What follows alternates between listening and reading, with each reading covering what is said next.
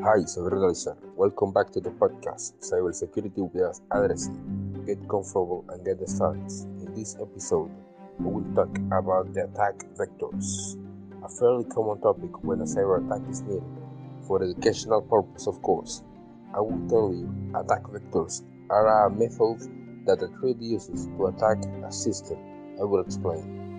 And once the target to be attacked has been determined, a series of preliminary investigations are necessary to determine which is the appropriate attack vector.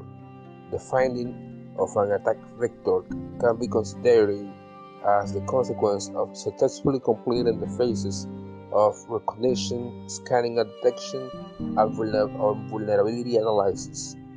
That is how literally an attack vector can be defined as a hole or flow present in the established defense.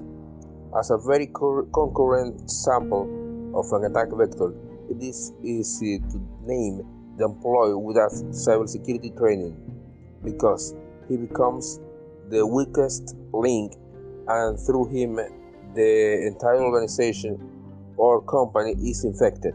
Remember, be safe when you are navigating the seas of the internet.